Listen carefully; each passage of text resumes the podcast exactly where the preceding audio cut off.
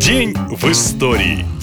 20 октября 1986 года в аэропорту Куйбышева, сейчас он называется Самара, произошла авиакатастрофа. Аналогов этой трагедии в мире нет, от подробностей стынет кровь. Перед вылетом из Свердловска командир экипажа Ту-134 Александр Клюев заключил пари со вторым пилотом. Он поспорил, что сможет посадить самолет вслепую, то есть ориентируясь только по приборам. 94 пассажира и члены экипажа даже не догадывались, что их жизнь с этого момента зависит от безумного пари. На подлете Куйбышева капитан с опущенными шторами в кабине приступил к снижению, но сделал это слишком резко. Завыла сигнализация опасного сближения с землей. Однако даже после этого Клюев не опомнился. Он не хотел ударить в грязь лицом перед менее опытным коллегой и решил идти до конца. Самолет продолжал буквально нестись к земле, а в кабине была полная тишина. Когда все же заподозрив неладное, бортмеханик попытался поднять шторку, уже было слишком поздно. В эту же последнюю секунду экипаж осознал происходящее и попытался выровнять штурвал. Но воздушное судно с огромной силой столкнулось с бетоном посадочной полосы. Потом самолет перевернуло и раскололо на две части. На раскаленные турбины из топливных баков попал авиационный керосин, и все охватил огонь. В этом пожаре пожаре практически заживо и сгорела большая часть пассажиров. Всего 70 человек, включая детей. 25, в том числе командиру, удалось выжить.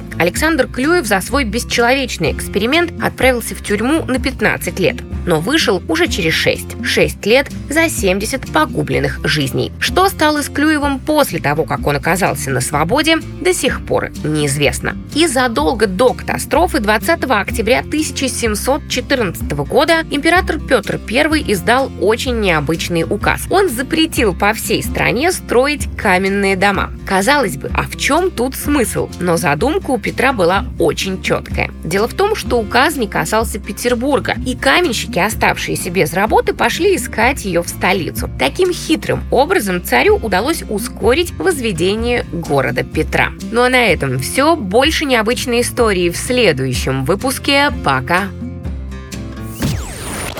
Наша лента.